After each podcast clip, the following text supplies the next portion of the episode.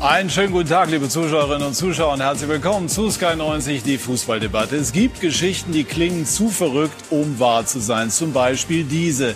Markus Anfang, der Trainer von Werder Bremen, tritt zurück, weil der Verdacht im Raum steht, er habe seinen Impfpass gefälscht.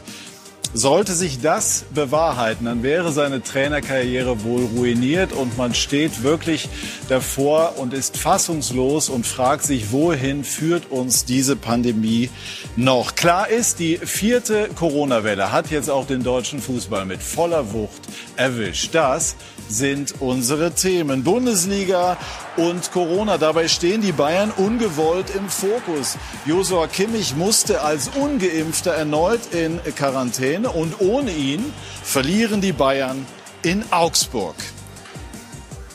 Fußball im Hause Rummenigge. Die Brüder Karl-Heinz und Michael feierten gemeinsam große Erfolge, zum Beispiel den Pokalsieg 84 und lieben die leidenschaftlichen Diskussionen über ihren Lieblingssport. Wir sind heute live dabei. Und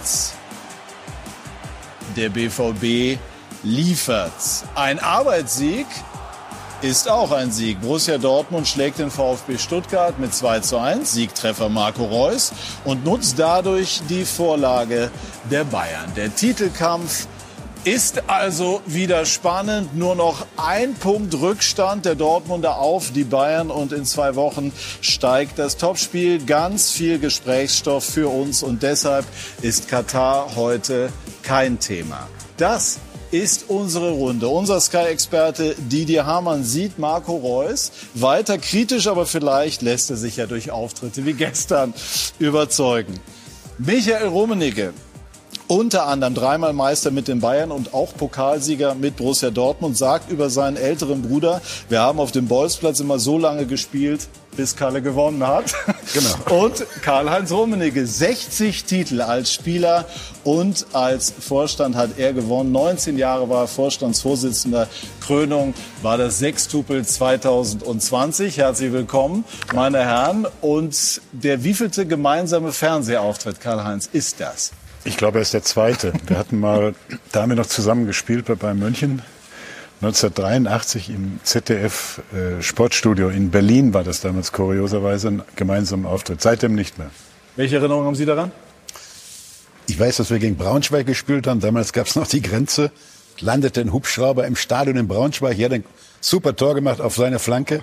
Wurde dann auch Tor des Monats, September 83. Und wir beiden flogen dann mit dem Hubschrauber nach Hannover, von Hannover nach Berlin und dann zur Funkausstellung. Und Harry Valerien war unser äh, Moderator an dem ja. Abend. Und ich hatte ein paar ähm, Berliner Weiße zu viel getrunken. Gegen die Aufregung. Gegen die Aufregung, genau. Okay, das war heute aber nicht erforderlich. Und wie war das bei dem Pokalsieg 84? Wir haben Sie eben gesehen, als Sie den entscheidenden Elfmeter versenkt haben. Es war kurios auch. Ähm, wir haben äh, lange zurückgelegen durch ein Tor von äh, Frank Mill für Gladbach. Und äh, Kurz vor Schluss machte Wolfgang Dremlers 1-1 und dann kam es zum Elfmeterschießen. Es war übrigens Kalles letztes Spiel für Bayern München, bevor er zu Inter Mailand ging. Schade, dass Lothar eigentlich auch nicht heute hier ist. Nichts gegen dich, aber Lothar hat den Weg geebnet mit seinem ersten Elber übers Tor. Den Ball suchen sie ja, heute noch. So böse, ja. ähm, und ich war gar nicht vorgesehen als Schütze. Und Kalle kam dann irgendwann zu mir und sagt, wenn der Nächste verschießt, das war Norbert Ringels, und er verschoss tatsächlich an den Pfosten und äh, schiebt mich so rein. Und der Udo unser, Udo Lattek war unser Trainer und sagte dann, bist du sicher, Karl-Heinz, dass der Micha das Tor macht? Der wird das jetzt machen, der wird das jetzt machen. Und dann kam es so, dass ich das 7-6 gemacht habe. Ja, und der Torwart lag schon im Eck, bevor Sie geschossen haben. Das stimmt. Sie, der, äh, Sie kommen sozusagen beide vom 70. Geburtstag, Geburtstag Ihres Bruders Wolfgang. Äh, herzlichen Glückwunsch natürlich auch nochmal auf diesem Wege. Es heißt, er sei der talentierteste von allen gewesen. Stimmt das? Ja, ich meine, wir hatten alle drei eine ganz gute Technik. Die hatte er auch. Wir zwei sind Rechtsfüßler immer gewesen. Er war Linksfüßler, hatte dadurch natürlich in der Zeit einen kleinen Vorteil, weil Linksfüßler gab es eigentlich nie so viele und hat immer links außen gespielt. Er hat zweite Liga gespielt damals in Gütersloh. War ein guter Spieler, hat es leider nicht ganz äh, geschafft bis in die Bundesliga. Obwohl wir beide zusammen als ich 18 war, mal ein gemeinsames Angebot gehabt hatten, kurioserweise für 1860. Zum Glück. zum, nein, ich, ich muss kurze Geschichte. Also wir haben dieses Angebot höflich entgegengenommen. Und mein Bruder hat dann gesagt, das machen wir nicht, weil ich will dich nicht konditionieren, dass du jetzt beim falschen Münchner Club spielst. Oha. Oha, gut, aber wir wollen fair bleiben. Es gucken bestimmt auch Löwenfans zu. Absolut. Natürlich auch ein, ein, ein großer ähm, Traditionsverein. Didi, was verbinden Sie mit den Rummenigge-Brüdern? Ja, ich war natürlich selber oft im äh, Olympiastadion zu meiner äh, Jugendzeit und äh, bin natürlich mit den Rummeniges aufgewachsen und habe beide natürlich intensiv verfolgt. Und ich erinnere mich an ein Spiel vom Kalle, da ging es glaube ich im UEFA Cup mit Inter Mailand gegen den HSV und ähm, äh, er hat da immer den Ball bekommen, die Italiener haben hinten zugemacht, ich weiß nicht wie der Spielstand war, das Hinspiel war. Und er hat da mehr oder weniger gegen drei oder vier Hamburger Verteidiger gespielt und hat mal um mal hat er die äh, typiert und kam zum Abschluss. Und das war ja noch zu einer Zeit, wo der HSV äh, eine große Mannschaft hatte und ähm, ja, haben natürlich meine, meine Jugend geprägt. Und äh, wenn man als Fußballfan aufwächst, da waren die Rummeniges natürlich immer, immer Thema. Haben Sie das genossen, dass Sie jetzt am Freitag statt nach Augsburg zu fahren, den runden Geburtstag Ihres ältesten Bruders oder Ihres älteren Bruders feiern konnten? Ja, der ist 70 geworden und wir haben das hier eben in München gemeinsam gefeiert. Michael ist mit seiner Familie gekommen, meine große Familie und dann eben Wolfgang auch. Und äh, der einzige kleine Makel war dann leider die Niederlage in Augsburg. Wir haben das nebenbei äh, am Fernsehen natürlich mitgekriegt und das war, war schade. Sonst wäre es natürlich perfekt, der perfekte Freitag gewesen. Ja, Didi, haben wir jetzt wieder einen echten Titelkampf? Sie sind ja beim BVB immer etwas skeptisch. Ja, also zumindest haben sie mal gewonnen, auch wenn sie nicht geglänzt haben gestern. Das muss man das muss man ihnen lassen. Ähm, sie schaffen es, ohne gut zu spielen, zu gewinnen. Das, äh, das ist grundsätzlich ein gutes Zeichen. Nur ich habe das vor einigen Wochen hier schon gesagt, dass, dass sie irgendwann anfangen müssen, besser zu spielen. Und man hat es ja dann gesehen gegen Amsterdam, gegen, gegen Leipzig, was passiert ist. Und äh, ja, natürlich haben wir jetzt einen Titelkampf. Also die Bayern werden äh, nach Dortmund fahren mit maximal vier Punkten Vorsprung, vielleicht sogar mit, mit Rückstand. Das heißt, wir haben einen Titelkampf, zumindest bis Weihnachten. Aber ich bleibe dabei, äh, sie müssen irgendwann anfangen, besser Fußball zu spielen, weil sie hinten einfach nicht stabil genug sind, um ewig diese, diese engen Spiele zu gewinnen. Ja, und die Bayern haben eben äh, eine Vorlage geliefert für die Dortmunder. Die haben die genutzt. Und wir schauen nochmal kurz und knapp zusammengefasst von Kai Dittmann auf das 1 zu 2 der Münchner in Augsburg. Drei FCA-Siege gegen die Bayern. Dreimal hieß der Trainer Markus Weinzierl und die Liga wird vielleicht wieder ein bisschen spannender. Der Rekordmeister in den dunklen Trikots hatte viel den Ball. Die Augsburger machten das Tor. Petersen in der 23. Minute. Die Bayern ließen da sehr viel zu. Danach ein Ballverlust des Kimmich-Ersatzes Sabica im Mittelfeld. Wieder ist der Vorlagengeber Jago, diesmal André Hahn mit dem Kopf zur Stelle. Die Bayern blieben dran und kamen in der 38. zum Anschlusstreffer. Thomas Müller legte in seinem 600. Pflichtspiel für die Bayern mit der Hacke vor. Robert Lewandowski mit Saisontor Nummer 14. Das war der Anschlusstreffer. Allerdings kam danach zu wenig vom Rekordmeister. Erst recht im zweiten Durchgang die größte Chance. Zehn Minuten vor dem Ende wieder durch Lewandowski und Davis. Und für Julian Nagelsmann gibt es nach den Themen Covid und Kimmich nun das nächste abzuarbeiten. Eine Niederlage in Augsburg. Ja, Karl-Heinz Rummenigge, warum gab es erneut diesen, sagen wir mal, Ausrutscher der Bayern-Niederlage gegen Frankfurt in der Bundesliga, die hohe Pokalpleite, muss man sagen, in Gladbach und jetzt ähm, das 1 zu 2 in Augsburg? Naja gut, die Niederlage in Augsburg hat mehrere Gründe, nicht nur einen Grund. Also erstmal glaube ich, dass Corona da schon äh, den ganzen Verein und auch die Mannschaft beschäftigt hat, weil man darf nicht vergessen, drei Spieler waren in Quarantäne äh, vor allen Dingen einer der wichtigsten, Kimmich, hat gefehlt im Mittelfeld, das hat man auch gesehen. Also machen Sie die Niederlage auch am Fehlen von Kimmich fest? Ja, natürlich äh, fehlt ein Spieler wie Kimmich, weil er ist natürlich im Mittelfeld der zentrale Mann, der Passgeber, der Spielmacher, der, der das Tempo bestimmt und auch nach vorne entscheidende äh, Szenen setzt. Und, und das fehlt natürlich. Ja, das äh, kann kein Club auf der Welt solche Spieler wie Josua Kimmich ersetzen. Und, aber es ist eine, eine Debatte, die ich glaube, den Verein langsam auch nervt. Ja, alle haben versucht jetzt, äh, dieses Thema äh, nicht impfen irgendwie zu bereinigen oder da eine Lösung zu finden. Es ist jetzt nicht geglückt bis dato. Und ähm, jetzt heißt es, also die Bild meldet, dass, äh, dass die Bayern ähm, Gehalt kürzen wollen. Ne? Das wäre arbeitsrechtlich äh, möglich, weil er sozusagen ja, ja. als ungeimpfter selbstverschuldet in Anführungszeichen eben jetzt nicht äh, zum Dienst erscheinen kann. Ist das der Weg, der beschritten werden muss, um entsprechenden Druck aufzubauen? Ja gut, die Politik hat seit dem 1. November hier in Bayern ermöglicht, wenn ein Ungeimpfter in Quarantäne muss, dass dann eben das Gehalt nicht weitergezahlt werden muss. Wenn das stimmt, was, äh, wie gesagt, der die Bildzeitung äh, heute vermeldet, dann ist das sicherlich auch als äh, Zeichen zu verstehen, dass der Verein jetzt reagiert, weil er muss reagieren. Man darf nicht vergessen, beim nächsten Spiel, auch das ist die nächste Entscheidung, die gefällt wurde, darf man, glaube ich, nur noch mit 25 Prozent Zuschauerkapazität spielen. Das heißt, aus 75.000, die jetzt beim letzten Spiel gegen mhm. Freiburg da waren, werden dann rund 19.000, 18.500, 19.000. Und das ist natürlich auch ein wirtschaftlich großer Schaden für den FC Bayern. Ja, das darf man auch nicht vergessen.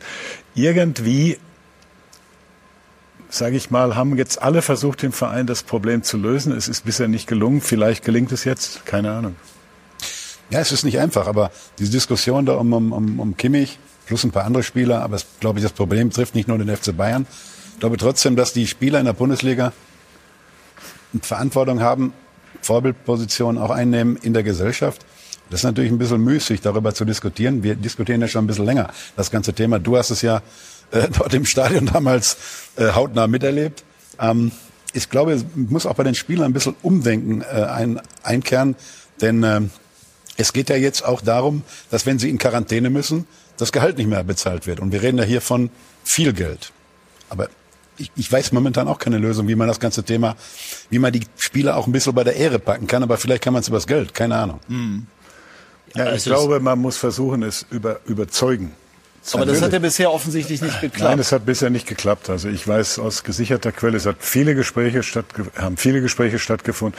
Es haben auch Gespräche. Es gibt einen sehr äh, klugen Internisten bei Bayern Professor Schmidt. Auch der ist involviert gewesen, um einfach ähm, ganz einfach das Thema Impfen, sage ich mal, zu sensibilisieren. Es ist bisher nicht gelungen und das Ergebnis unter anderem hat man jetzt auch in, in Augsburg gesehen.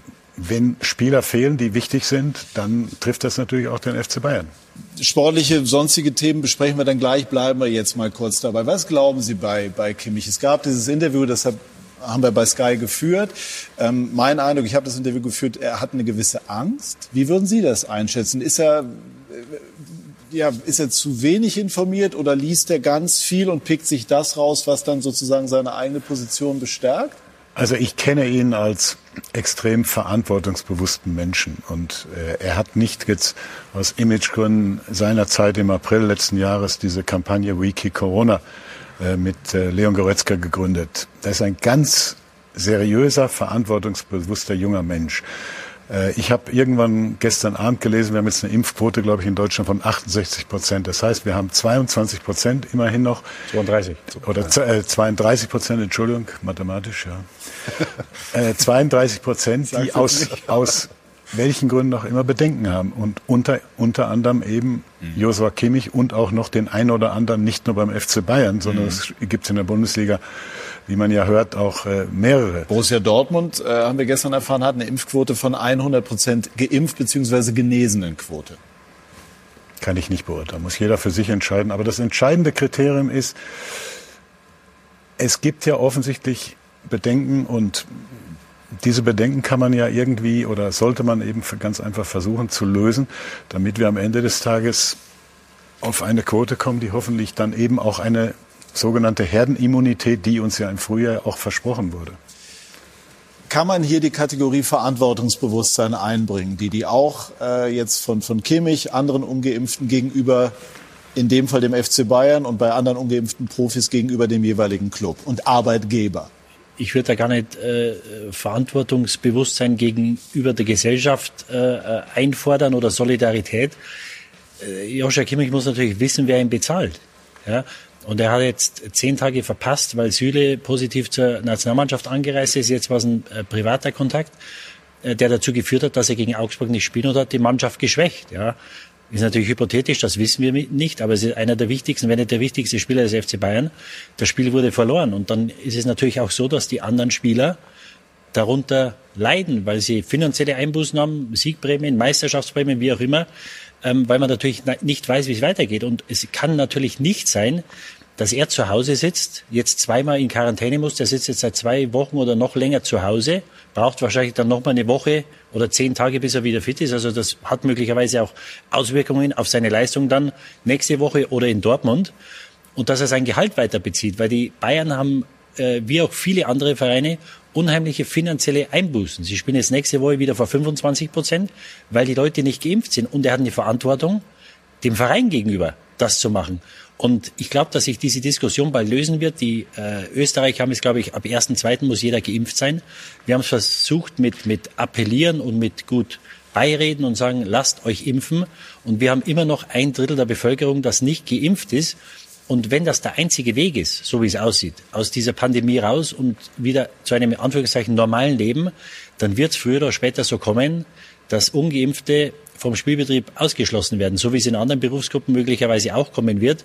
Also ich glaube, das, das muss kommen. Es gibt keine Alternative. Jetzt kann man sagen, Impfpflicht, will ich das, will ich das nicht ich glaube, es gibt keine Alternative, das zu lösen. Gut, dem stehen rechtlich hohe Hürden gegenüber. Das, das, also so leicht ist das natürlich nicht. Das ist jetzt ja auch hier der Fall. Viele fragen sich, warum müssen Fans bei einem 2G-Modell geimpft sein und der, der unten spielt, das nicht. Ist, das ist, ist einfach, einfach der Unterschied Arbeitsrecht, Infektionsschutz. Ich würde gerne einmal noch mal ganz kurz äh, hören, was Kimmich gesagt hat, dann diskutieren wir weiter.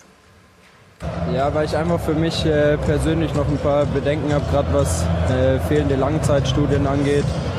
Äh, trotzdem ja, bin ich mir meiner Verantwortung bewusst, halte ich natürlich an die Hygienemaßnahmen und es ist auch so, dass wir im Verein die nicht geimpften Spieler äh, alle zwei bis drei Tage getestet werden. Trotzdem ist es jetzt nicht so, dass ich irgendwie äh, ein Corona-Leugner oder Impfgegner bin. Äh, das finde ich immer so ein bisschen schade, wenn es um die Debatte geht. Es gibt nur noch geimpft oder nicht geimpft und nicht geimpft äh, bedeutet dann oftmals gleich, dass man irgendwie Corona-Leugner oder ähm, ja, Impfgegner ist, aber ich glaube, es gibt auch äh, ein paar andere Menschen zu Hause, die einfach ja, ein paar Bedenken haben, äh, was auch immer die für Gründe haben. Und ich finde, auch das äh, sollte man respektieren, vor allem solange man sich äh, an die Maßnahmen hält. Mir ist ja so nochmal ganz wichtig, er hat sich gestellt, er hat das gesagt, er hätte das nicht machen müssen. Er hätte sich darauf berufen können, dass das seine Privatsache ist. Jetzt ähm, ist das äh, in der Welt und wir diskutieren es mit den Konsequenzen. Mir wäre aber wichtig, dass wir, dass wir versuchen, äh, dann nicht jemanden zu verdammen, zu verurteilen. Nein. Das ist eben seine Position. Man kann das deutlich anders sehen, aber das ist mir schon wichtig, dass wir also das auch in dieser Tonart besprechen. Ja, ich glaube, man muss noch ein bisschen aufpassen jetzt. Er wird ein Stück stigmatisiert.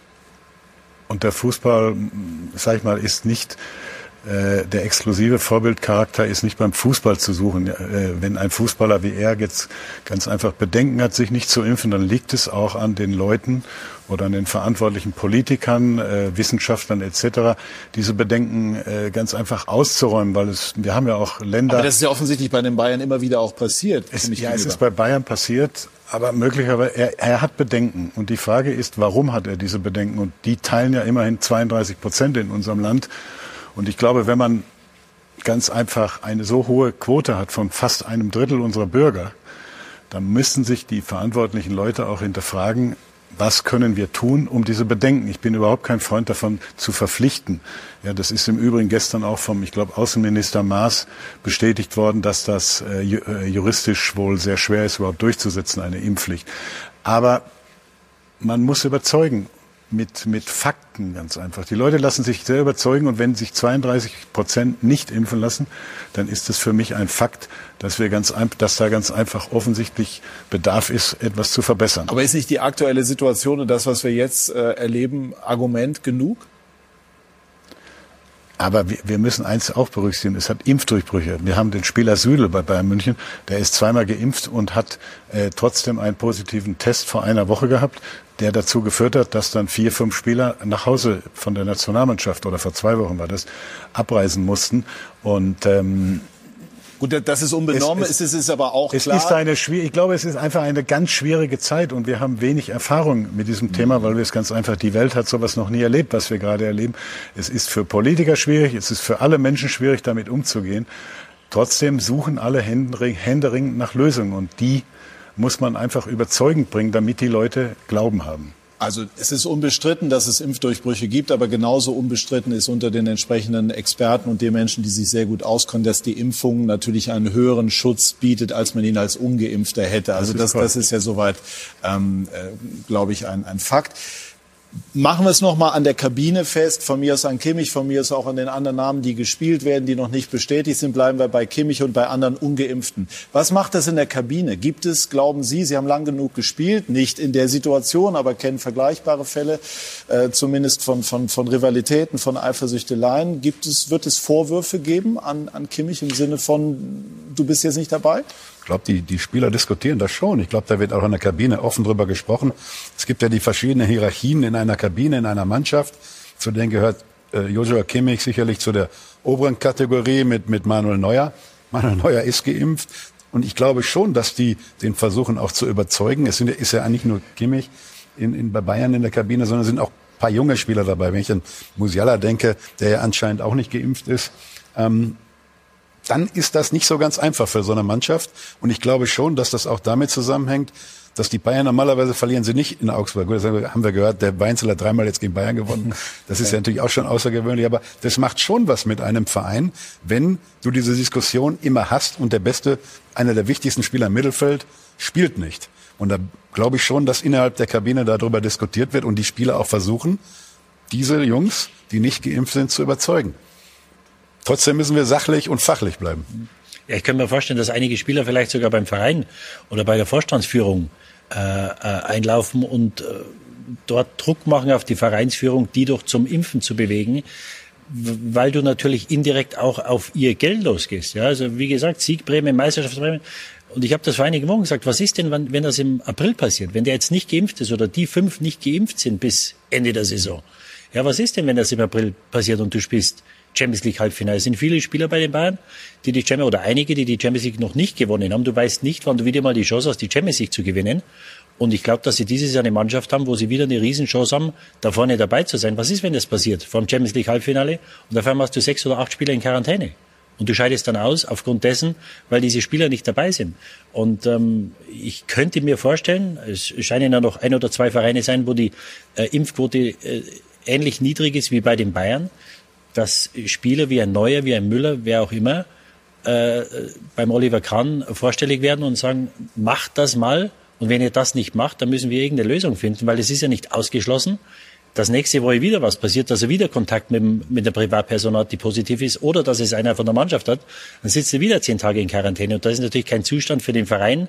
Und ähm, nochmal, diese Einbußen. Max Eber sagt vor einigen Wochen oder Monaten, er kann Ginter kein Angebot machen. Die die, die Vereine sind alle am Limit. Ja? Und warum sind sie am Limit? Weil wir zu wenig geimpfte Leute haben. Sind die Stadien werden wieder bis Weihnachten werden nur zum Teil gefüllt. Ja, das sind nochmal Belastungen, die auf Dauer nicht zu stemmen sind. Und deswegen ähm, müssen wir da eine Lösung finden.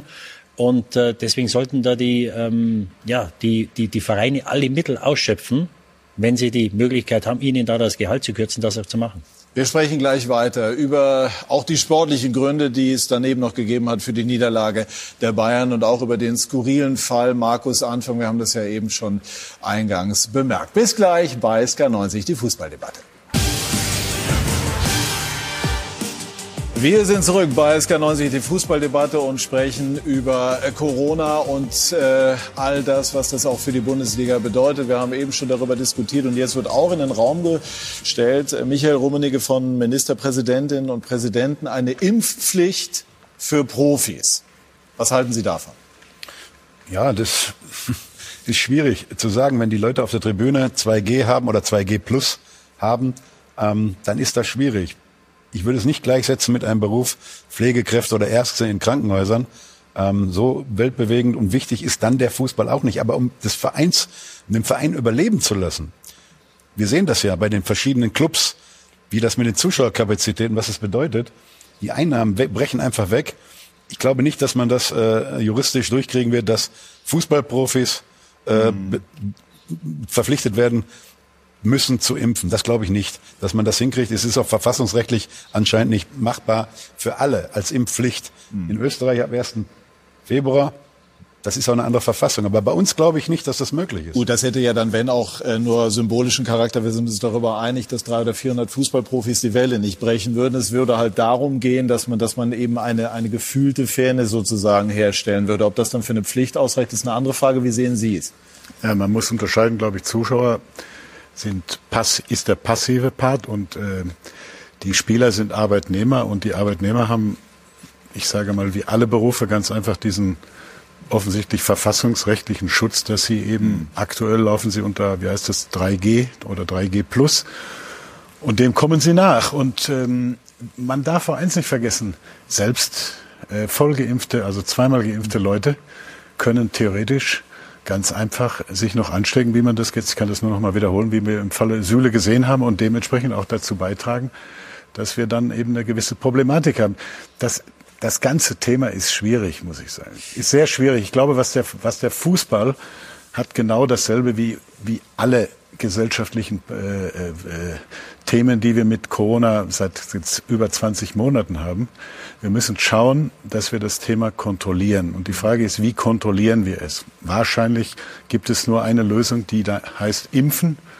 Und wir werden uns im Kreis drehen und dementsprechend wird der Fußball mit dem Thema sich weiter befassen müssen und leider Bayern München mit insbesondere äh, dem prominentesten Spieler Josua Kimmich an der Spitze leider auch. Ich hoffe, dass wir da eine Lösung finden. Wenn er sich impfen ließe, dann hätte das ja wirklich Vorbildcharakter. Dann könnte man ja an ihm die Geschichte erzählen, ne? genau, dass, dass er sich dann äh, hätte überzeugen lassen. Vor diesem Hintergrund aber dennoch auch mal die Frage, wie finden Sie passen die Bilder, die wir doch Woche für Woche sehen, auch aus Kabinen, wo sich 30, 40 Spieler äh, umarmen nach irgendwelchen Siegen, äh, zu den Hygieneregeln, die eigentlich gelten, ohne dass wir jetzt zu klug da drauf schauen wollen? Also ich finde, der, der Fußball als, als Sportart ist bisher perfekt damit umgegangen. Wir haben seinerzeit als erste Liga in der Welt den Spielbetrieb wieder aufnehmen dürfen, mhm. im letzten Jahr im Mai. Das Hygienekonzept, das die DFL damals mit den Clubs erstellt hat, war, fand ich absolut seriös. Wird es so gelebt? Und hat, ja, es wird so gelebt. Natürlich ist es nicht ausgeschlossen, dass es trotzdem eben mal einen, einen Fall gibt, das hatten wir bei Bayern München oder haben wir jetzt auch wieder gehabt, äh, du musst dich ja dann den politischen Entscheidungen unterwerfen und die hat sich der Fußball meiner Meinung nach immer seriös unterworfen. Das Grundsatzproblem ist, es kommt jetzt natürlich aufgrund dieser hohen Inzidenzzahlen eine neue Diskussion oder, oder mhm. eine wieder auflebende Diskussion dazu. Und ähm, der Fußball, man hat ja immer gesagt, der ist privilegiert ich fände nicht, dass der Fußball irgendwie privilegiert gegenüber anderen behandelt worden ist, weil ich glaube, der Fußball hat eins ganz gut gemacht. Er hatte ein klares Konzept und dieses Konzept hat auch dazu geführt, dass nicht nur wir in Deutschland den Spielbetrieb wieder aufnehmen durften, sondern viele, viele andere bis hin in die USA, bis hin nach Italien, Spanien, äh, England, auf der ganzen Welt hat dieses Konzept als Beispiel gegolten. Und ähm, das war meiner Meinung nach ein, eine erstklassige Arbeit, die damals von der, insbesondere von der DFL geleistet wurde. Und äh, nur wir werden nicht drum herkommen. Corona ist ein Problem, das diese Welt noch nie erlebt hat. Und mhm. wie kriegen wir dieses Problem, sage ich mal, so eingefangen, dass man am Ende des Tages wieder, und danach lechzen doch alle Leute, ein einigermaßen normales Leben wieder führen kann. Gut, also die Frage dessen, ob es Privilegien äh, für die Bundesliga oder ob man die so wahrgenommen hat, das ist, das ist ein anderes Thema. Ich glaube, es gibt schon Menschen, die das so wahrgenommen haben, aber das lassen wir jetzt mal an äh, diesem Punkt. Ja, aber ich, ich es finde. Gibt Berufsgruppen, ich glaube, also aus der Gastronomie, Hotellerie und so weiter, die schon auch Schauspieler, Theater, die sicherlich auch darauf geschaut haben, gesagt haben, ob zu Recht oder zu Unrecht, aber das finden wir so nicht gerecht. Ja, aber man darf nur nicht den Fehler machen, weil Fußballer natürlich privilegiert bezahlt werden. Ja. Mhm. Wir brauchen ja nicht über äh, Sinn oder manchmal Irrationalitäten im Gehaltsbereich des Fußballs sprechen. Aber das, man darf das nicht miteinander vermischen. Der Fußball hat ein gut funktionierendes Konzept gehabt mhm. und dieses Konzept wird, das kann ich nur klar und deutlich sagen, seriös gelebt. Mhm. Didi. Ja, also wir haben äh, ein Drittel ist nicht geimpft.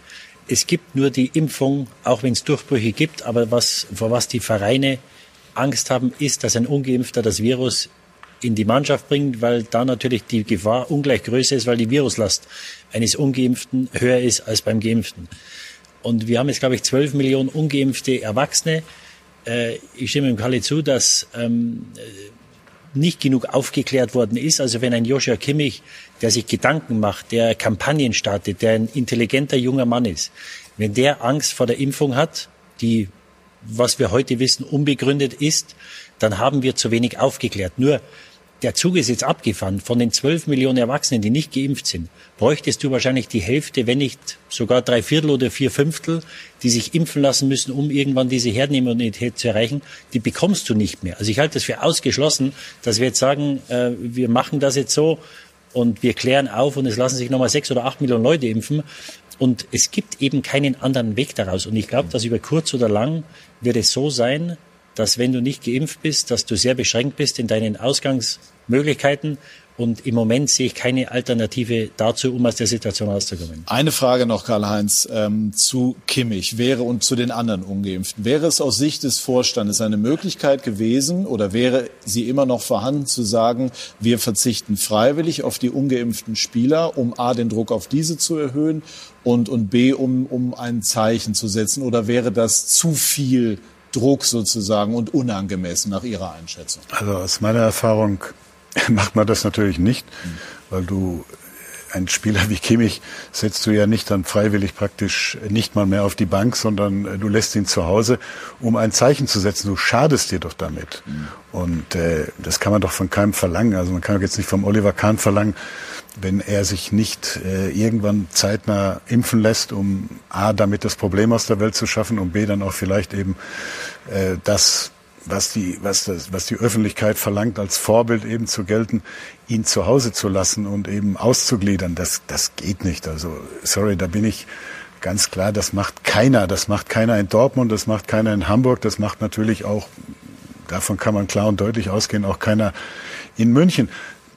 Didi hat das gut auf den Punkt gebracht. Es ist alternativlos.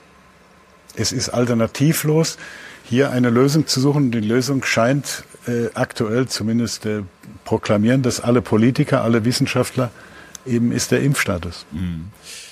Wie wird Kimmich das aufnehmen, wenn es tatsächlich äh, ans Gehalt gehen sollte? Ja, das wird dir natürlich nicht gefallen. Ich glaube nicht, dass das äh, Grundsatzproblem ist, äh, dass man jetzt sagt, er hat eben dann pro Monat x 100.000 äh, bei, seinem, bei seinem Jahresgehalt weniger auf dem Konto. Das wird ein ich würde sagen, sekundäres Problem sein. Ich glaube, Spieler und Verein haben immer bei Bayern München ein unglaublich enges Verhältnis mhm. gehabt.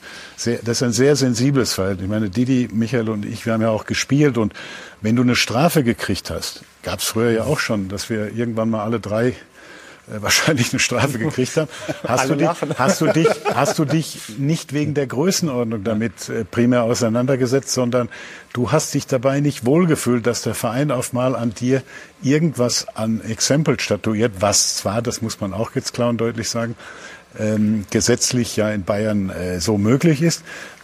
Aber es ist, ist, äh, Kimmich ist ein unglaublich verantwortungsvoller Mensch, der für diese Mannschaft, für diesen Verein auch wirklich äh, mehr als nur, ich, ich sage mal, als ein normaler Arbeitnehmer eben da, da zuteilwerden lässt. Das ist ein wichtiger Faktor auch. Ja, und deshalb, das darf man nicht vergessen jetzt in dieser ganzen Diskussion, immer noch ein junger Kerl von Mitte 20, an dem jetzt sehr, sehr viel festgemacht wird, wenn ich zurückdenke, vor 30 Jahren, wenn ich in so einer Situation gewesen wäre. Also das müssen wir auch immer mit berücksichtigen. Wir versuchen ja. es zu diskutieren mit den Facetten, aber den Menschen, Kimmich, den lassen wir unangetastet. Aber er hat Patrick eine freie Entscheidung getroffen. Ich möchte gleich noch auf Markus Anfang kommen, aber diese, nee, sag ruhig. Der FC Bayern, ich kann das aus eigener Erfahrung sagen, war immer unheimlich generös. Wenn es da um Einsatzzeiten gibt, ob du genug Spiele hast für die Jahresleistungsprämie, Meisterschaftsprämie, wie auch immer. Also da hat der FC Bayern nie was auf sich kommen lassen. Da waren sie immer mehr als generös. Und als ich die Diskussion dann gehört habe, sie können möglicherweise sein Gehalt einbehalten, dachte ich mir, das ist eigentlich nicht der FC Bayern. Nur ich glaube, das zeigt auch, dass die Geduld äh, weniger wird bei den Verantwortlichen und sie sagen, macht was, ja, sonst ähm, geht es euch an den Geldbeutel und das ist ja oft wenn es den Leuten an den Geldbeutel oder ans Geld geht, egal wie viel sie verdienen, äh, ist das ja oft der, der einfachste oder der beste Weg, äh, sie zu packen. Was haben Sie gedacht, Michael, als Sie gehört haben, Markus Anfang soll seinen Impfpass gefälscht haben? Er ist jetzt zurückgetreten. Er hat noch nicht bestätigt, dass das so ist. Also, aber natürlich steht jetzt im Raum, dass der Rücktritt mit diesen Vorwürfen zusammenhängt. Ja, ist natürlich äh, tragisch, muss man fast sagen. Ähm, sein Co-Trainer ja auch mit dem er ja tagtäglich zu tun hat. Wenn es denn so sein sollte, dann ist so ein Rücktritt natürlich auch gerechtfertigt, aber es ist natürlich auch wieder eine fatale, fatales Signal nach außen hin. Ein Trainer einer Profimannschaft äh, hat einen falschen Impfausweis äh, und gaukelt der breiten Öffentlichkeit vor, dass er geimpft ist. Ich finde, das geht gar nicht. Und wenn das so sein sollte, dann muss man auch da die Konsequenzen ziehen. Die Staatsanwaltschaft hat ja die Durchsuchung nicht gemacht, weil er da so kooperativ war. Und wir werden ja die nächsten Tage, gehe ich mal von aus, erfahren, wie es war. Wenn es so war, dann wird es schwer, glaube ich, für ihn auch in Zukunft einen neuen Job zu finden. Also ich war fassungslos, als ich es gehört habe. Ich dachte mir, mein, meine erste Reaktion war, das kann nicht sein. Also wie so ein Mann, der in der Öffentlichkeit steht, wie der da in Verdacht geraten kann, das ist mir ein Rätsel. Wie kann sowas sein? Ja, und dann hat sich das ja etwas äh, erhärtet und ähm, wie gesagt, das ist ein laufendes Verfahren, deswegen muss man vorsichtig sein. Nur, es geht ja noch einen Schritt weiter. Ja, er hat ja gesagt, er ist oder wäre geimpft gewesen mit einem angeblich äh, gefälschten Impfzertifikat. Er wird sich ja nicht jeden Tag getestet haben oder haben lassen, weil die Bremer haben möglicherweise auch ungeimpfte Spieler, die sich dann jeden Tag oder jeden zweiten Tag testen lassen. Das heißt, er wird ja möglicherweise in der Geschäftsstelle, am Trainingsgelände mit Risikogruppen Kontakt gehabt haben.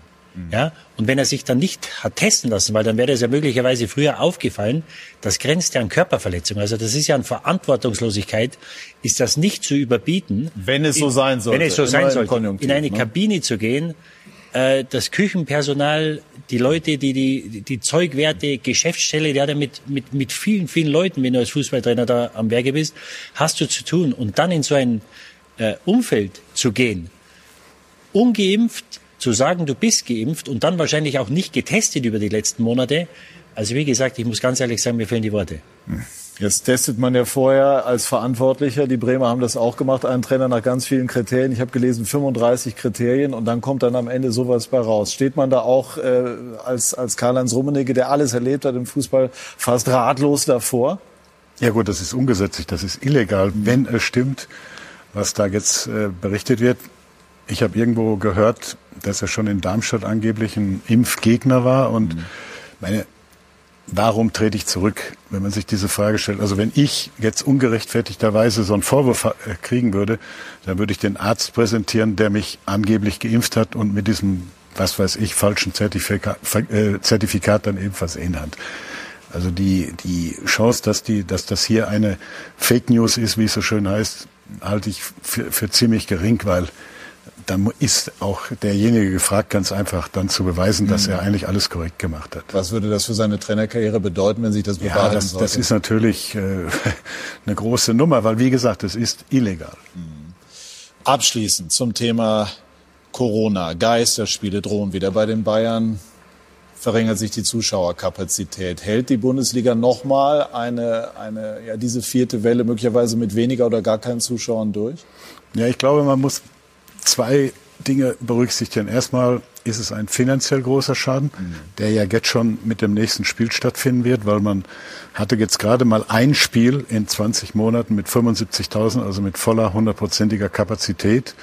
Wenn jetzt ab dem nächsten Spiel, was ja wohl offensichtlich entschieden worden ist und bestätigt wird, 25 äh, Prozent nur noch möglich sind, ist das bei Bayern München ein Schaden im schon ordentlichen siebenstelligen Bereich pro Spiel. Und das ist der eine Fakt. Der andere Fakt ist, Fußball ohne Zuschauer. Ich habe das anderthalb Jahre erlebt. Ich kann nur eins sagen, es ist traurig und trist, in so einem Stadion zu sitzen, wie ich da 20 Monate äh, dabei sein musste. Du sitzt dann da mit 20 Leuten und siehst nur leere Ränge und hörst, hörst ja sogar, was die Spieler da auf dem Platz äh, sich gegenseitig erzählen, wenn wie der Trainer äh, dort reinschreit und taktische Anweisungen. Es ist traurig, kann ich sagen. Und das ist eigentlich der viel größere Schaden noch als der finanzielle. Der ist groß genug. Und äh, wie lange hält das, hält das ein Fußballclub aus? Ich kann nur eins sagen, äh, die Bundesliga hat großen Schaden schon erlitten.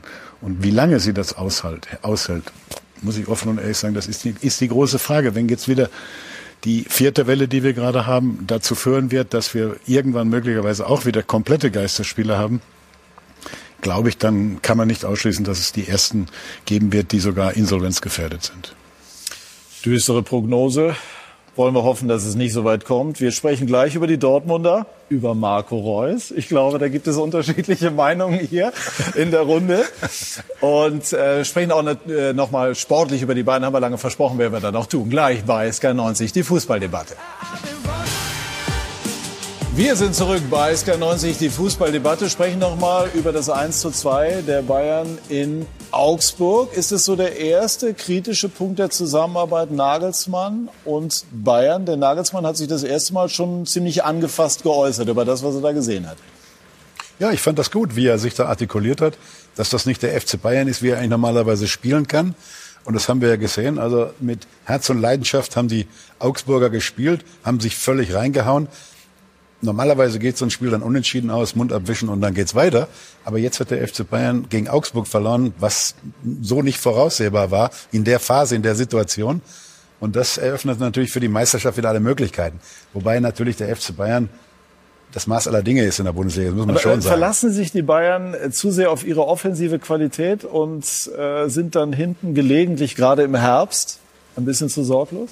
Ja, sie haben ja nur neue Spieler auch in der Abwehrzentrale. Upamecano, der gegen Gladbach natürlich sehr bescheiden gespielt hat bei dem 5 zu 0. Aber ich glaube, dass er die Bayern, den Bayern auf Sicht weiterhelfen kann. Sie haben den besten Torwart der Welt hinten im Tor stehen.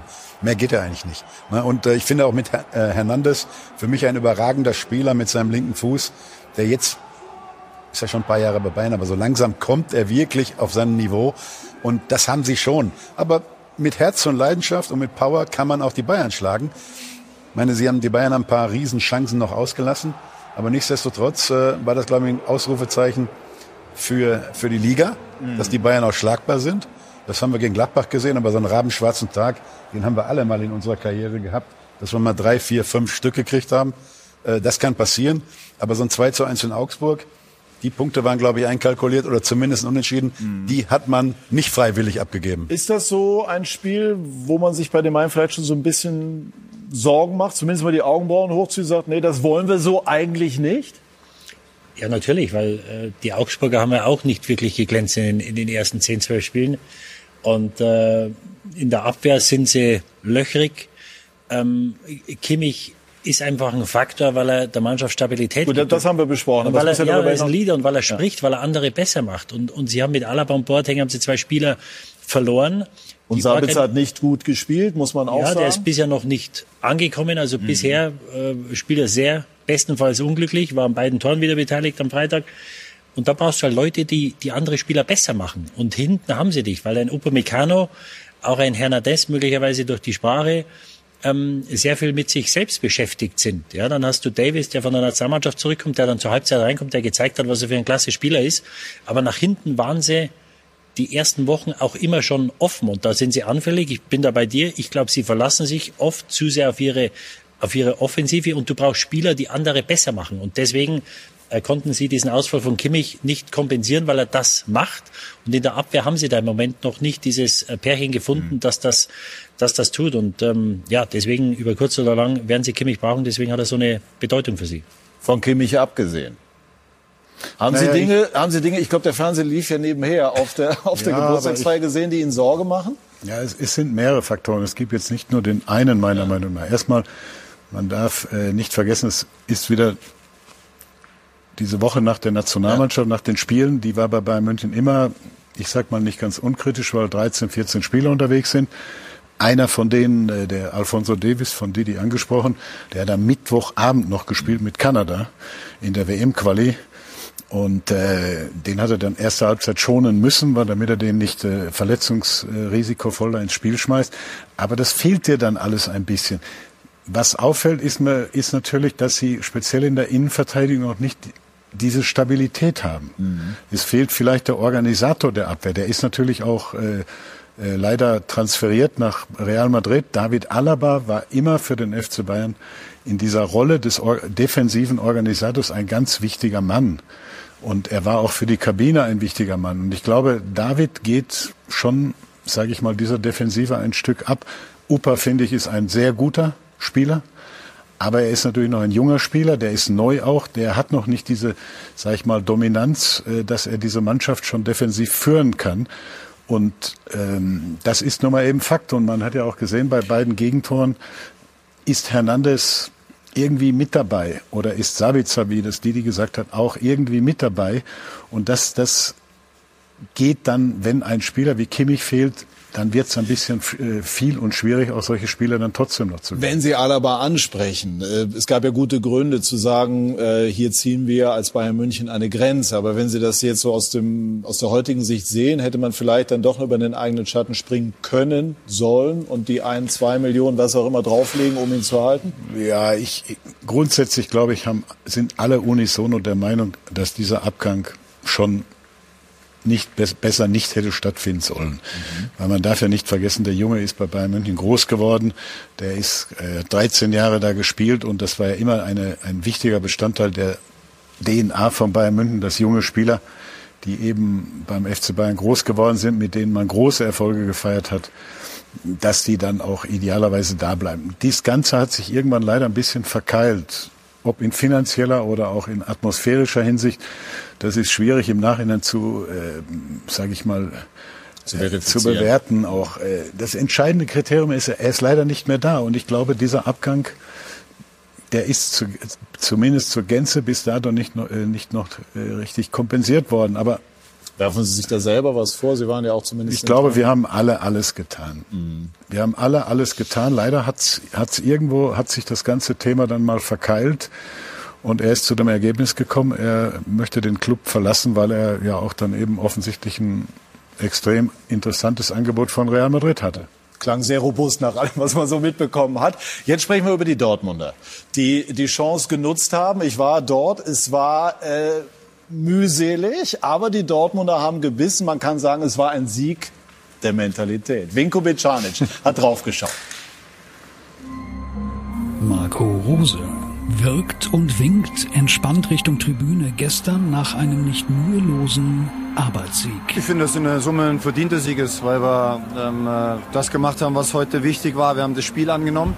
Angenommen werden darf vermutlich, dass die Niederlage der Bayern am Tag zuvor in Augsburg für etwas extra Schub gesorgt hat. Richtig? Ja, auf jeden Fall. Wir versuchen zwar schon immer auf uns, äh, auf uns zu schauen und unser Spiel zu machen, aber äh, klar, es war eine Chance und es war gut, dass wir heute die drei Punkte holen konnten. Ein Punkt fehlt nun zum Spitzenreiter. Titelrennen wieder offen? Ja, mir war ja klar, dass das kommt, wenn wir das Spiel gewinnen. Dann ist ja gut. Man muss aber auch sagen, wer von Dortmund spricht in diesen Tagen, spricht vielleicht davon, ob Haaland dann doch bleiben wird oder ob ein Adeyemi kommt. Spricht eher nicht darüber, ob die Borussia den Bayern ein enges Rennen um den Titel liefern kann. Oder doch? Du bekommst nichts geschenkt, aber wir sind Borussia Dortmund und äh, wir verfolgen schon ambitionierte Ziele. Ambitioniert, aber anfällig scheint diese Borussia auf unterschiedlichsten Ebenen. Ein Spiel wie das in Leipzig zeigte es. Die Unzufriedenheit des Kapitäns danach. Die erste Halbzeit war, können wir komplett vergessen. Dann haben wir zweite Halbzeit umgestellt auf Viererkette, ähm, was, was uns einfach deutlich besser liegt. Sie wurde gedeutet als Trainerkritik. Vom Trainer heruntergespielt alles gut. Ähm, also Marco hat keine 20 Stockschläge bekommen, sondern ähm, wir arbeiten weiter vertrauensvoll zusammen. Zusammen ging es gegen Stuttgart, auch wenn es nicht leicht ging. Wir hatten zwar zwischendurch wieder diese Phase, wo wir ein bisschen zu viele leichte Ballverluste hatten, wo wir auch so auf der 8 und auf der 10 äh, öfter mal hätten aufdrängen können und es nicht mehr getan haben, aber das sind trotzdem äh, viele Schritte in die richtige Richtung weiterhin bei uns. Die Erleichterung war ihnen anzusehen danach. Anzuhören war der Kurve das Verlangen nach einem Sieg in zwei Wochen gegen die Bayern.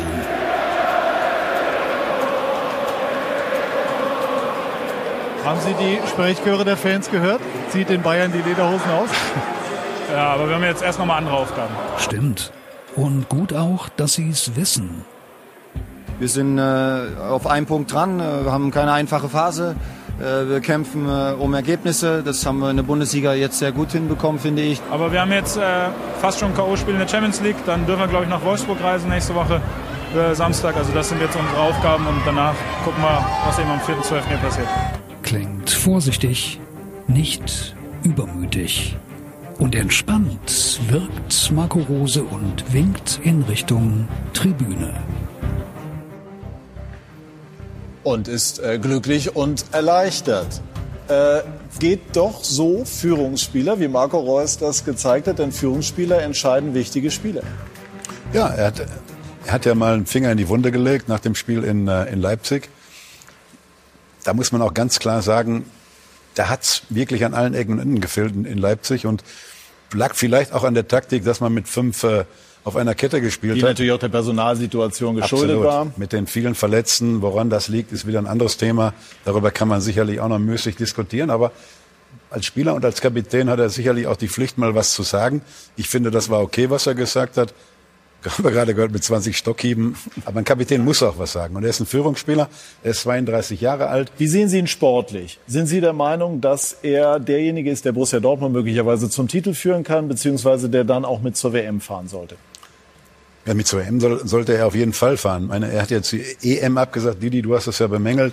Ich fand das äh, aus seiner Sicht eine schlaue Geschichte, wobei ich natürlich auch Fußballer bin und sage, du willst jedes Turnier spielen, darüber brauchen wir uns nicht unterhalten. Für ihn aus gesundheitlicher Sicht, wir haben das ja alles erlebt mit ihm 2014 und auch bei der Europameisterschaft 2016, dass er immer verletzt war bei großen Turnieren und diese Erholung halt brauchte, nachdem er Borussia Dortmund in sieben Spielen, die sie nicht verloren haben, mit Terzic noch in die Champions League geführt hat, was keiner erwartet hat. Das war ein riesen, Riesenteil. Jetzt hat er, macht er das entscheidende Tor wieder. Ähm, das Spiel war zäh, muss man auch sagen, gestern gegen den VfB Stuttgart, aber die Mannschaft hat das Spiel 2 zu 1 gewonnen und es war ein wichtiges Ausrufezeichen, denn die Wochen der Wahrheit kommen jetzt, finde ich.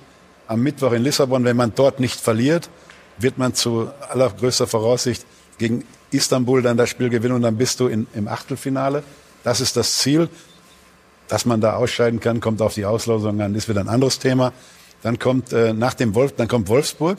Und dann kommen die Bayern. Und dann kommen die Bayern. Aber dann kommt noch im Januar auch noch mal das Pokalspiel. Ich glaube, die haben jetzt wichtige Wochen vor sich und es war sehr wichtig, gestern das Spiel zu gewinnen. Didi, warum sind Sie so skeptisch bei Reus? Also, Also um ohne seine- Vorgeschichte. Nein, um seine sportlichen. Qualitäten Ja. gibt's ja gar nichts zu sagen. Er war gestern einer der. Ist er Führungsspieler?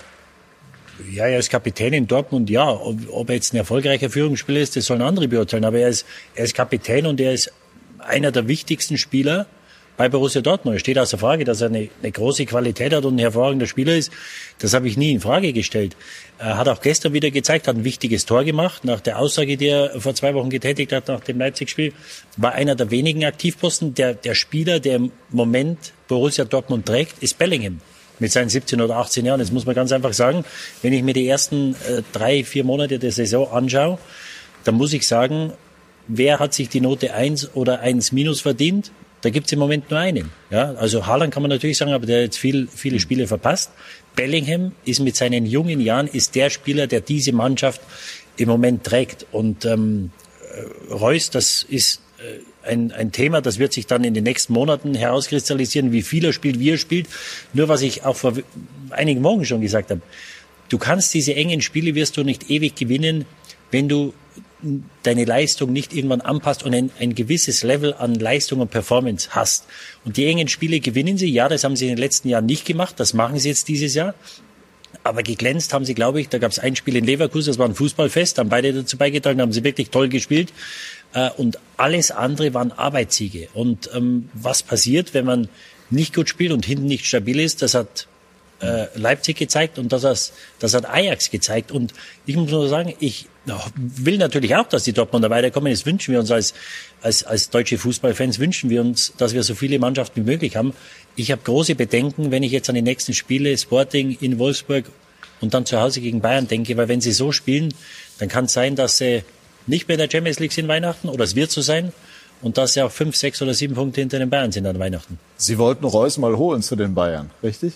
Wie war Wir hatten Interesse 2012 und dann hat er sich für Dortmund entschieden. Naja, viel Titel hat er damit bisher nicht gewonnen. Ich glaube, einen Pokal mal. Nein, aber ich glaube schon, dass er ein guter, interessanter Spieler ist, der leider das Pech auch immer hat, dass er wahnsinnig viel verletzt ist. Und das hat ihn, glaube ich, in seiner Karriere schon regelmäßig auch Hätten Sie ihn zurückgeworfen. gerne bei Bayern dann gesehen? Damals äh, war Jupp, der, äh, Jupp Heinkes, Jupp, der Jupp Heinkes unser Trainer und äh, Jupp war an dem Spieler interessiert und mm, man musste das respektieren. Er hat sich dann für Dortmund entschieden und dort hat er ja auch, ich würde sagen, schon gute Zeiten erlebt, auch mal natürlich das ein oder andere tief erlebt, aber grundsätzlich ist er, würde ich sagen, einer der Aktivposten bei Dortmund. Wie Nach sehen Sie vor. aktuell die Rolle von Hummels, der gestern beim Gegentor nicht gut aussah? Ja, Mats vermittelt einen schon den Eindruck, dass er mit der Geschwindigkeit langsam Probleme hat. Meint? Bitte? Heißt? Genau? Ja, es gibt ja auch einen Grund sicherlich, weshalb er in der Nationalmannschaft im Moment auch nicht berücksichtigt wird. Das Tempo. Wobei das ja hier nicht nur, wenn in der Szene hat es ja nicht nur mit Tempo zu tun. Er ist ja im Grunde genommen da und könnte den Zweikampf aufnehmen. Ja, aber der, gut, das ist eine, eine Bewertung, die muss Borussia Dortmund vornehmen und klar sieht er da nicht gut aus, das weiß er selber. Didi. Ja, muss man dazu sagen, das Massivo ist natürlich hervorragend gemacht. Also der Haken, wie er antäuscht nach Und rechts es kann im. Abwehrspiel auch mal passieren, verladen zu werden, muss ja, man ja, auch sagen. das, das, das passiert und äh, er hat ja immer wieder Probleme mit seinem Knie und, und ähm, aber natürlich, äh, wir wissen, wie wichtig äh, Tempo im, im modernen, im internationalen Fußball ist. Und, und da wenn dir halt ein, halber Meter oder ein Meter fehlt, dann wird es halt unheimlich schwer, weil wenn du gegen die Besten spielst, äh, das sieht man auch immer wieder in der Champions League, dann, dann, dann kannst du natürlich auch nicht mehr alles mit Auge machen. Und deswegen, ähm, ja, werden die äh, Dortmunder das sehr intensiv verfolgen, weil natürlich in dem Alter mit 2,33 da kann, können sechs Monaten einen riesen Unterschied machen. Und im Moment äh, macht er das noch ordentlich, trainiert anscheinend wenig wegen seinem Knie. Jetzt müssen wir mal anschauen, wenn die, wenn die Knieprobleme, wenn man die vielleicht über die Winterpause beheben kann, wie es dann nächstes Jahr weitergeht. Aber es gibt ja dann auch immer wieder die Diskussion für, für die nächste WM äh, im nächsten Winter. Äh, ich glaube, dass das eng wird. Da sollten wir andere Spieler mitnehmen. Glauben Sie, dass Haaland fit wird bis zum 4.12., bis zum Topspiel gegen die Bayern? Glaube ich nicht. Seine Verletzung ist äh, sehr schwerwiegend. Ähm, Muskelbündelriss im Hüftbeuger, da wissen wir alle, dass du dann eine Bewegungseinschränkung hast. Da geht eigentlich nicht so viel. Sie werden sicherlich alles versuchen, um ihn fit zu machen, weil es ist schon wichtig, dass der spielt, weil er macht Tore. Die Statistiken sagen das. Er ist auch so ein Leader, der immer gewinnen will. Er ist auch ein Sympathikus, muss man sagen, bei den Leuten, bei den Fans, in der Mannschaft auch. Aber ob das gegen Bayern reicht, weiß ich nicht. Und wenn er dann spielen sollte, hast du ja immer so, der ist zu lange raus. Und, und, Wobei das erste Spiel ja oft ganz gut ist, wenn man wiederkommt. erste Spiel ist meistens gut, dann kommt später der Hänger, aber er ist natürlich ein Torgarant mit 21 Jahren. Wenn man die Bilder jetzt auch hier wieder sieht, ist das schon der Wahnsinn. Ich würde an seiner Stelle, und der ist 21 Jahre alt, würde ich sogar noch ein Jahr länger bei, bei, äh, bei Borussia Dortmund bleiben. Ähm, denn er ist noch lange nicht fertig in seiner Entwicklung. Es ist auch ein großer Hype momentan um ihn. Die Frage ist, wo Der wird soll- aber nicht nachlassen. Nein, der wird nicht nachlassen. Er wird ja auch weiter, wenn er fit ist, spielen und Tore machen. Die Frage ist, wo geht er denn überhaupt hin? Es gibt, das ist die heißeste Aktie auf dem Fußballmarkt weltweit mit einer beschriebenen Ablösesumme von 75 Millionen Euro. Er ist natürlich weitaus mehr wert, wenn man die Preise heute sieht. Aber vielleicht für ihn als Entwicklung ist es besser, noch ein Jahr in Dortmund zu bleiben, um dann mit 22 zu gehen. Aber der Markt wird es nicht zulassen und sein Berater wahrscheinlich auch nicht. Müssen die Bayern bei so einem Spieler, bei diesem Kaliber, alles unternehmen, nach ihrem Selbstverständnis, ihn nach München zu lotsen, ob in der kommenden oder in der Saison darauf? Bayern München hat Robert Lewandowski, der, davon gehe ich fast aus, den goldenen Ball zum zweiten Mal jetzt gewinnen wird. Und das ist ja auch das Zeichen, dass er der beste Spieler der Welt ist. Ich kenne keinen Mittelstürmer auf dieser Welt. Ich habe mit Gerd Müller gespielt und habe Lewandowski jetzt jahrelang begleiten dürfen da in meiner Funktion. Robert Lewandowski ist die Benchmark. Es gibt keinen über Robert Lewandowski auf seiner Position. Der hat letztes Jahr 41 Tore geschossen. Der schießt selbst in so einem, würde ich mal sagen, bescheidenen Spiel wie am Freitagabend noch sein Tor. Er ist einfach ein, ein Garant. Und deshalb kann ich nur eins sagen. Bayern München hat Lewandowski. Das ist, steht über, über Holland. Also werden sich die Bayern nicht strecken, um Haaland zu holen? Weil es einfach von der Zeitachse her nicht wenn passt, Sie, weil Lewandowski vielleicht wenn Sie das ganze Paket auch finanziell sich anschauen, landen Sie in einer dreistelligen Millionengrößenordnung. Äh, Die wird für jeden schwierig zu stemmen sein, auch natürlich für Bayern München. Und Bayern München hat, wie gesagt, den besten Mann auf dieser Position. Warum soll man sich da etwas, man kann nicht beide haben in einer Mannschaft. Das ist, das wäre, das wäre ja Wahnsinn, muss ich direkt sagen, weil einer von den beiden dann immer auf der Bank sitzen müsste. Du kannst ja nicht mit beiden spielen. Vor allen Dingen Bayern hat ein System. Das System ist auf zwei Außenspieler ausgerichtet. Die zwei Außenspieler sind wesentlich wichtiger äh, als bei allen anderen Mannschaften, die ich in Europa kenne, direkt. Und das System funktioniert, auch wenn man jetzt mal 2-1 in Augsburg verloren hat. Das ist absolut die Ausnahme und nicht die Norm. Bayern München sorry, wenn ich das klar und deutlich sage, wird auch in diesem Jahr wieder deutscher Meister werden, auch wenn das der eine oder andere vielleicht jetzt nach dem Spiel von Freitag äh, anzweifelt. Also Schale doch entstauben. Weiterhin trotzdem. Ja gut, ich habe das, ich habe das erstmal, erstmal, ich bin da schon bei Didi. Ja, wir, wir haben bei Bayern München immer das Credo gehabt. Ein Sieg ist wichtig, weil er gibt dir drei Klar. Punkte und damit auch ein bisschen wieder Selbstvertrauen. Aber die Qualität des Spiels ist das Wichtigste. Und wenn man sich Bayern München in diesem Jahr anschaut, hatten sie äh, vielleicht, ich sage mal, zweieinhalb schlechte Spiele. Mhm. In Mönchengladbach war ein unterirdisches Spiel passiert. 5-0. Dann gegen Frankfurt war das halbe Spiel, das hätte man normalerweise, wenn der Torwart Trapp nicht so einen Wahnsinnstag gehabt hätte, im positiven Sinne, auch 3-4-0 gewonnen oder 4-1 gewonnen. Und dann hat man eben das zweite schlechte Spiel gehabt, das war am letzten Freitag. Bayern München erlaubt sich, glaube ich, in dieser Saison kein schlechtes Spiel mehr und wird, äh, davon gehe ich aus, am, äh, äh wird jetzt in Kiew spielen. Sie sind qualifiziert, da muss man, äh, das, das Spiel wird man gewinnen wollen, ganz einfach, weil der Anspruch von Bayern München immer ist, speziell nach einer Niederlage, das nächste Spiel dann sofort zu gewinnen. Dann kommt Bielefeld. Dann kommt Bielefeld, das wird man auch gewinnen und müssen. Und dann Dortmund. Und dann kommt Dortmund. Das wird dann wieder ein schwerer Prüfstein sein, aber ich kenne auch Bayern München. In diesen Spielen brennt die Mannschaft.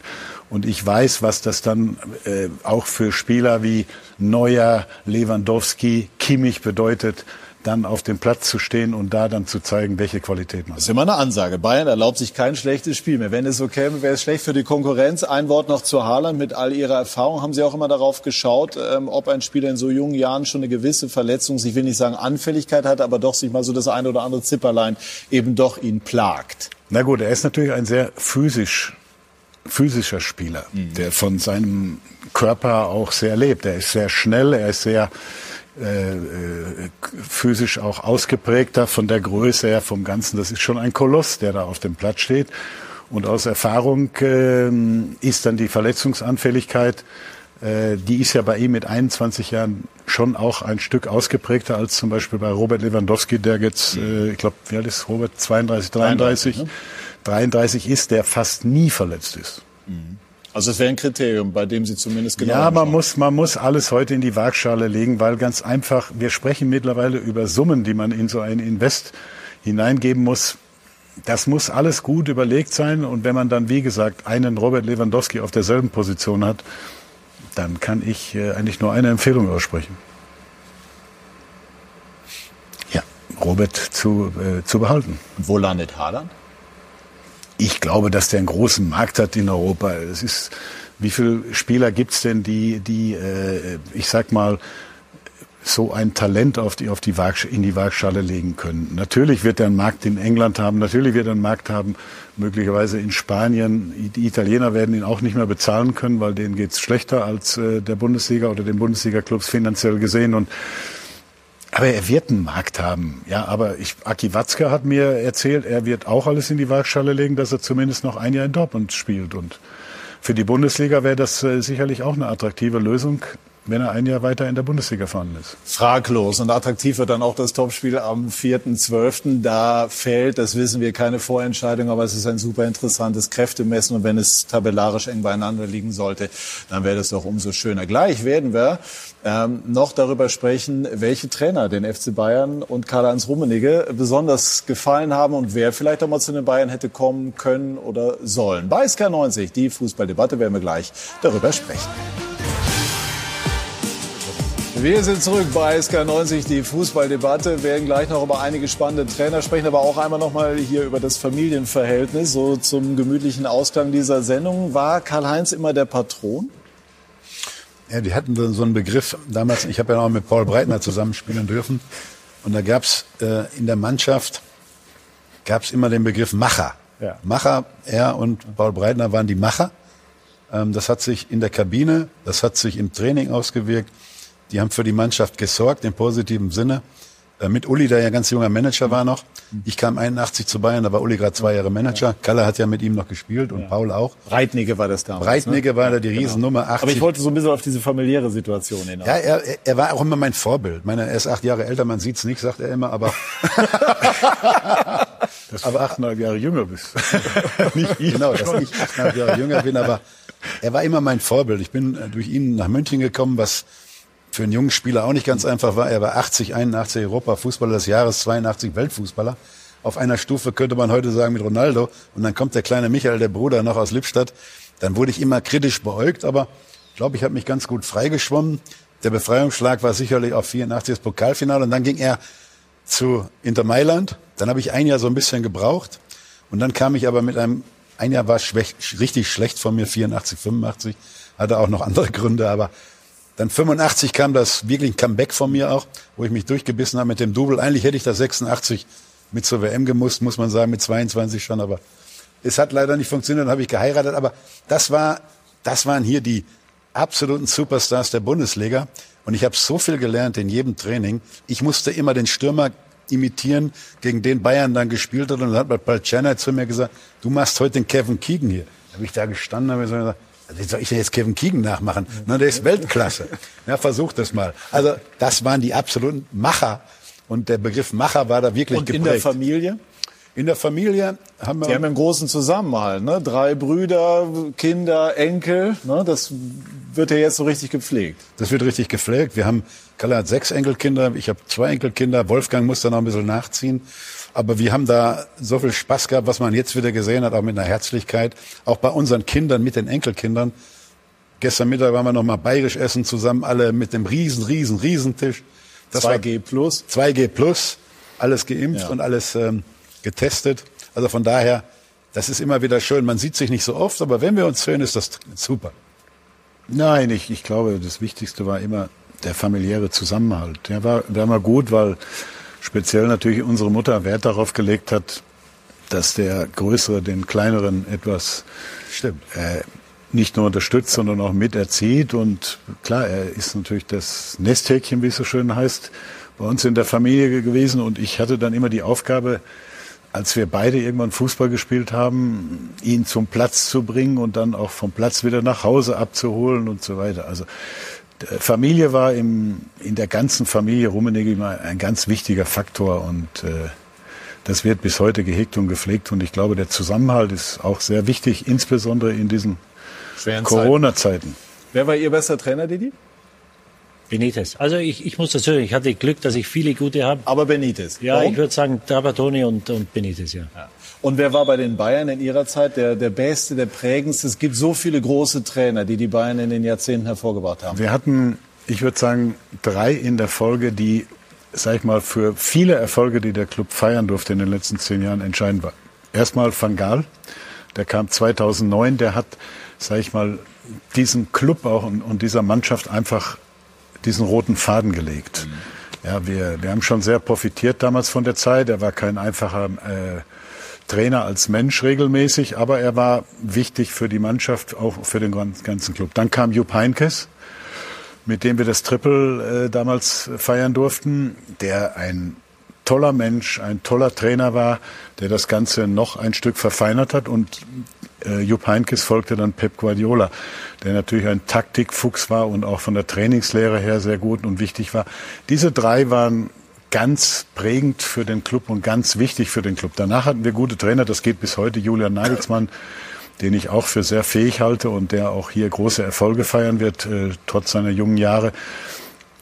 Es Vorher Ottmar Hitzfeld. Ottmar Hitzfeld war ein wichtiger Mensch, muss ich sagen, auch hier, der ein toller Mensch auch war. Wir haben ja immer Wert darauf gelegt, dass du nicht nur einen tollen Trainer hast, sondern auch ein toller Mensch, weil dieses familiäre beim FC Bayern macht schon oft den Unterschied zu großen Clubs wie Manchester City, Paris Saint-Germain oder auch Real Madrid. Und das sollten sich die Bayern sicherlich auch ähm, beibehalten. Stimmt es, dass Sie Giovanni Trapattoni äh, immer mal überreden mussten zu bleiben? Ja, der war ja zweimal bei uns und Giovanni tat sich unglaublich schwer mit der deutschen Sprache. Und in der Zeit bin ich oft, ja, ich war noch ein bisschen fitter, äh, Didi war ja auch da. Warst du noch da eigentlich? Du war noch da damals. Und ich bin dann sogar manchmal mit ins Training eingestiegen, mehr als Co-Trainer, denn als äh, Mitspieler noch, obwohl ich auch, haben sie mich manchmal mitspielen lassen, um ihn zu unterstützen. Er hat sich, er war ein Mensch der Sprache, ein Trainer der Sprache und hat natürlich äh, in der deutschen Sprache Riesenprobleme gehabt und, und da habe ich versucht, ihn zu unterstützen. Aber manchmal kam er zu Uli und zu mir ins Büro und sagte, ich kann nicht mehr, ihr müsst euch einen neuen Trainer suchen. Dann sind wir abends gemeinsam mit den Frauen ähm, zum Italiener gegangen, hatten einen schönen Abend und anschließend hat er dann gesagt, ja, es war so ein schöner Abend, er bleibt jetzt. Wie oft ist das passiert? Ja, das ist schon ein paar Mal passiert. So zwei, drei Mal mussten wir ihn schon leicht überreden. Aber ich glaube, wir haben ein tolles Verhältnis zueinander gehabt. Aber der Franz Beckenbauer hat immer gesagt, wenn ich mit dem spreche, schaut er mich immer so fragend an. Wenn du mit dem sprichst, weil ich, ich natürlich auch glücklicherweise des Italienischen mächtig bin, spricht der von, von dem ganzen, von der ganzen Körpersprache, von der ganzen Körperhaltung anders. Ist ja auch klar, Sprache braucht man, das ist logisch. Ähm, wen hätten Sie gerne bei den Bayern gesehen? Klopp, Tuchel sind so die Namen, auf die man kommt. An ähm, Ancelotti war da, aber Zidane? Nein, ich, ich glaube, man muss versuchen, immer einen Trainer zu finden, der auch gut zur Mannschaft und zum Club passt. Jürgen Klopp wäre möglicherweise ein sehr interessanter Trainer mal geworden, aber das hat irgendwie zeitlich immer nicht gepasst. Wenn er, wenn er frei gewesen wäre, waren wir natürlich happy, egal ob das damals mit, mit Jupp war oder ob das mit, ähm, mit äh, Pep Guardiola und, und so weiter war. Dann war er schon in Liverpool. Thomas Tuchel wäre fast mal bei uns gelandet. Als, ja? ja, ja, das war schon damals eine Alternative, die wir intern sehr äh, ausgeprägt diskutiert haben. Aber irgendwann war er dann eben auch in Paris und dann es gibt immer so ein Momentum und wenn das Momentum leider nicht passt, dann ist jemand eben nicht auf dem Markt oder nicht weg oder oder eben weg. Warum hat das dann nicht geklappt mit ihm? Weil er sich für Paris entschieden hatte, zu früh etwas. Ich glaube, er wäre durchaus ein, ein guter Trainer hier auch ja, sein können. Das ist der herausragende Arbeit bei Chelsea. Eben ist mir aufs Ohr gesagt worden, Manchester United, ich hoffe, ich habe das richtig verstanden, hat Solskjaer entlassen. Na, ich glaube, das stimmt. Didi, Einschätzung dazu? Ja, es war Frage der Zeit. Also es, äh, es sind weit unter ihren Möglichkeiten, haben eine Ansammlung von hochklassigen Spielern, spielen schlechten Fußball, spielen keinen erfolgreichen Fußball. Gestern in Watford, äh, glaube ich, 4-1 zum Schluss verloren, obwohl De Gea zwei, einen Elfmeter zweimal gehalten hat.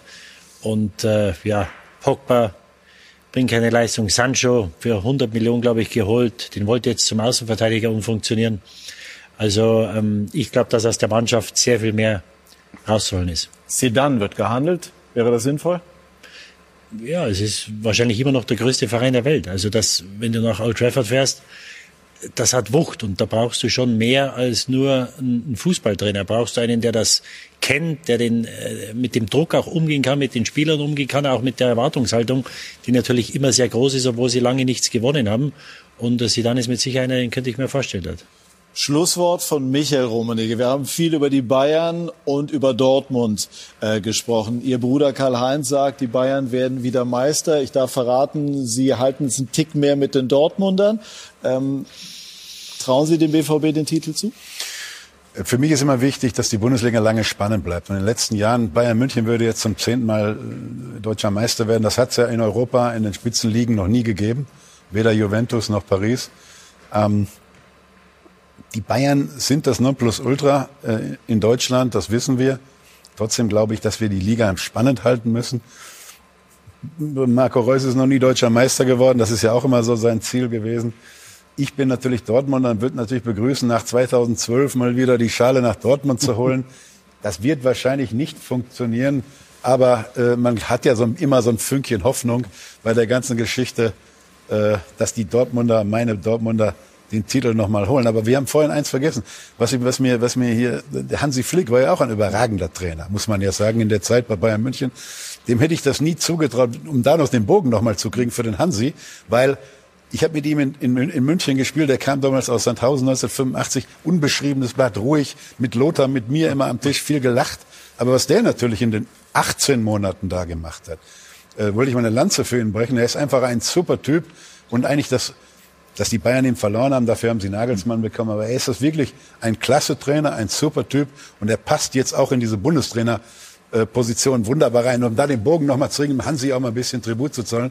Ja, du hast ja auch wunderbar mit Nein, ihm zusammengearbeitet. Ich, ich kann das ja nur bestätigen. Er kam, sah und siegte. Er hat ja. den FC Bayern in einem Spiel übrigens seinerzeit auch gegen Borussia Dortmund 4-0 hat den FC Bayern auf den Pfad der Tugend zurückgespielt oder zurückgebracht und dann war das wie so ein Durchlaufer-Itzer, was wir in dem Jahr ja. erlebt haben. Das war das war Wahnsinn. Ich bin ihm dankbar, dass ich dabei sein durfte. Und das endete mit dem Six-Tupel, also mit sechs Titeln und Hansi Flick wird jetzt versuchen, die deutsche Fußballnationalmannschaft auch zu großen Erfolgen zu führen und ist sehr, sehr gut gestartet. Wir haben heute noch spannendes Programm. Was läuft wo? Bundesliga, Main, Sonntag, unter anderem Freiburg gegen Frankfurt. Dann die Premier League, wir haben eben schon drüber gesprochen. Tottenham spielt gegen Leeds und wir haben die zweite Fußball-Bundesliga, Dresden unter anderem gegen Düsseldorf und unsere News berichten ein Jahr vor der WM in Katar über die Situation dort vor Ort und äh, natürlich im Laufe dieser Woche auch über die anstehende Jahreshauptversammlung